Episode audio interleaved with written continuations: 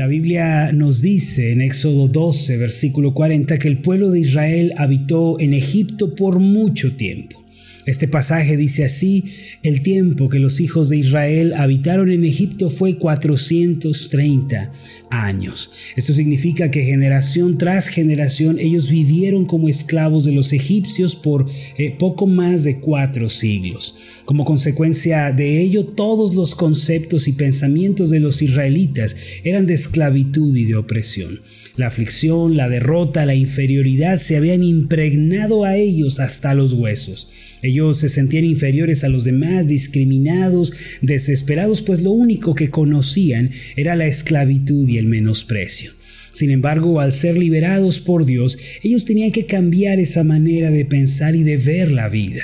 Debían dejar atrás junto con Egipto toda aquella mentalidad y formas de pensamiento que los habían acompañado por tantos siglos. Ahora, después de ser sacados de la esclavitud, los israelitas estaban de camino a la tierra prometida, y por esta razón sus creencias ya no podían ser las de esclavitud y opresión. Ellos necesitaban ser renovados o padecerían grandemente.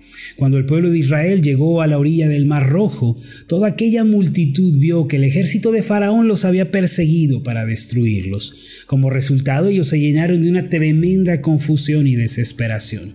Este no obstante era un momento importante y crucial para sus vidas y para sus historias. Ellos, en lugar de pensar con una mentalidad de esclavitud y de opresión, debían recordar que fue la mano poderosa de Dios que los había librado y debían dar paso a los pensamientos de fe. No debían dejarse llevar por sus razonamientos o por sus sentidos. Era un error entregarse a lo que sus ojos estaban viendo o a lo que sus oídos estaban escuchando. Debían optar por el camino asombroso de la fe.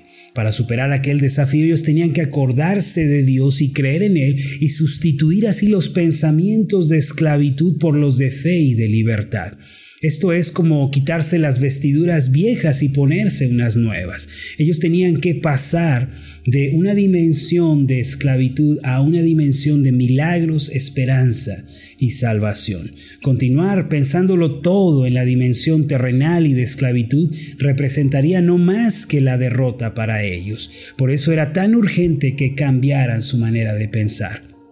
La Biblia, sin embargo, nos dice que eh, pensaron y, acordaron entre ellos según las creencias del pasado porque no podían ver la salida. Además, abrazaron la queja, se dieron por muertos, eh, maldijeron su situación. Mire usted la siguiente escena registrada en Éxodo capítulo 14 versículos 10 y 11. El pasaje dice así, y cuando Faraón se hubo acercado, los hijos de Israel alzaron sus ojos, y he aquí que los egipcios venían tras ellos, por lo que los hijos de Israel temieron en gran manera y clamaron a Jehová. Y dijeron a Moisés, no había sepulcros en Egipto, que nos has sacado para que muramos en el desierto, ¿por qué has hecho así con nosotros que nos has sacado de Egipto? Al aferrarse a las creencias de sus sentidos y su pasado, era claro que no podrían resistir a los egipcios. Pero Dios era quien los había sacado de Egipto y a partir de entonces era obvio que él mismo sería responsable de ellos. Dios iba a pelear por Israel. Esta historia cuando la leemos nos lleva a sentir pena por el pueblo de Israel, pues nos damos cuenta de su necedad y su terquedad. Sin embargo, este pasaje es un espejo de la vida que muchos estamos llevando la mayor parte del tiempo. En muchos sentidos, nosotros somos como Israel, que nos cuesta creer y renovar nuestros pensamientos para pasar de la esclavitud y de la opresión a la libertad y a la esperanza en Jesucristo. En ocasiones el más grande obstáculo para que Dios obre en nuestra propia vida es nuestra frialdad espiritual, nuestro negativismo y el haber optado por una mente de fracaso y derrota. En otras palabras, en muchos de los casos el impedimento más grande para que Dios obre somos nosotros mismos.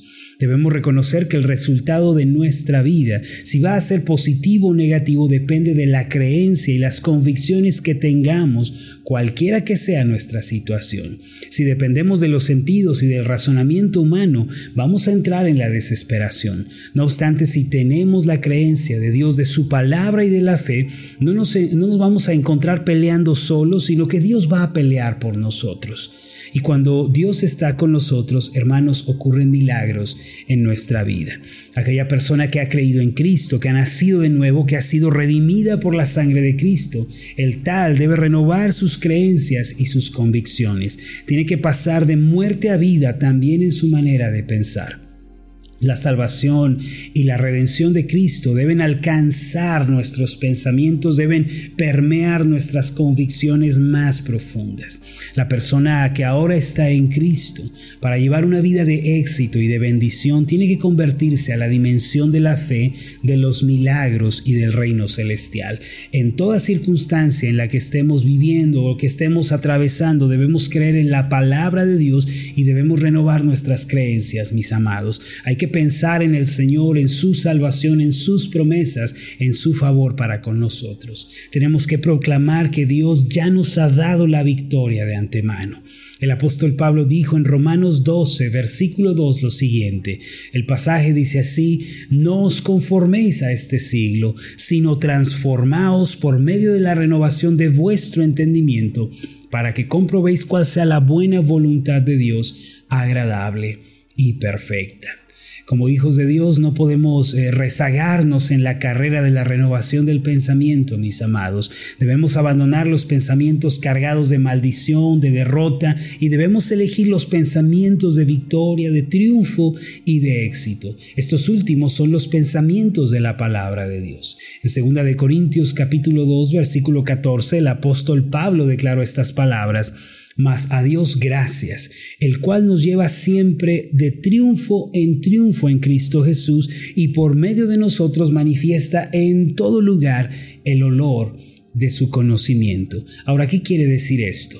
Que así deben ser nuestros pensamientos, siempre en triunfo en Cristo Jesús. Por ende, para vivir una vida de éxito, de esperanza y fe, sature su mente con la palabra de Dios.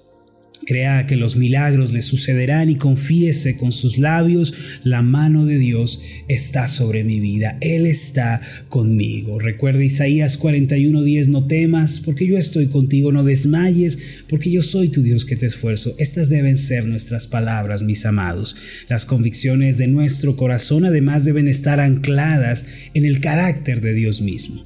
Primero debemos creer que Él es un Dios de amor y de gracia que nos ha amado y ha dado a su Hijo Jesucristo en rescate por nosotros. Jeremías 31, versículo 3 dice así, Jehová se manifestó a mí ya hace mucho tiempo diciendo, con amor eterno te he amado, por tanto te prolongué mi misericordia. Debemos erradicar el temor, la angustia, así como la inseguridad y debemos abrazar el gran amor de Dios que Él nos ha mostrado en Cristo. Este no es un amor de teorías, no es un amor de hipótesis, sino un amor que se manifestó en la cruz del Calvario. Además debemos abrazar el pensamiento de la bondad de Dios. El Salmo 136, versículo 1 dice de esta forma, Alabad a Jehová porque Él es bueno, porque para siempre es su misericordia. Aquí se nos dice que el Dios de la Biblia, en el cual nosotros hemos creído, es un Dios de absoluta y eterna bondad. Hay que aferrarnos a este pensamiento, mis amados. La bondad de Dios debe ser una convicción predominante en nuestros corazones. Debemos creer que todo lo que nos sucede, todo lo que está ocurriendo a nuestro alrededor va ser usado por Dios para un bien mayor. Dios está obrando favorablemente. Debemos tener la convicción de que a los que amamos a Dios todas las cosas nos ayudan a bien. Asimismo, Deuteronomio capítulo 7, versículo 9 declara lo siguiente, Conoce pues que Jehová tu Dios es Dios, Dios fiel, que guarda el pacto y la misericordia a los que le aman y guardan sus mandamientos hasta mil generaciones. Es decir, otra de las convicciones que debe gobernar nuestro corazón es la que señala que Dios es fiel e inmutable.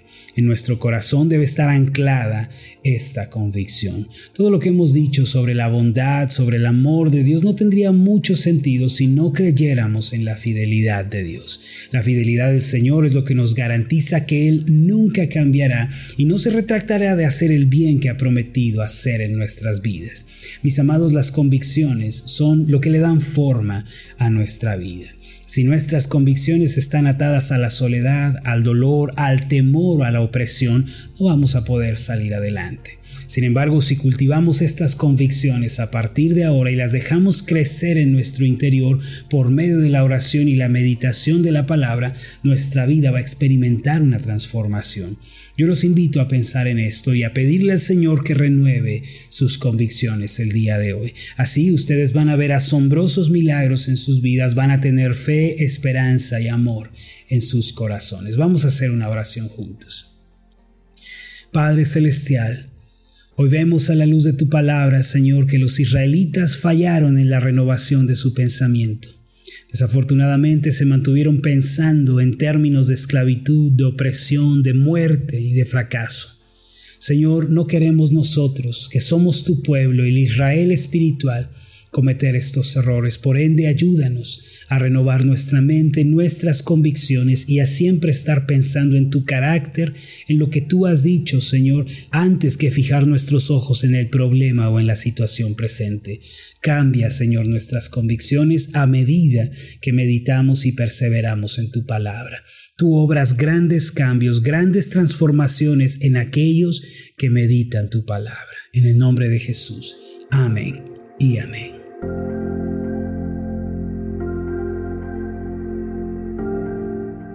Hola, ¿qué tal? Mi nombre es Marlon Corona, soy el pastor de la iglesia Ascender en la ciudad de Zapopan, Jalisco, en México. Le agradezco mucho por haberme seguido con esta meditación.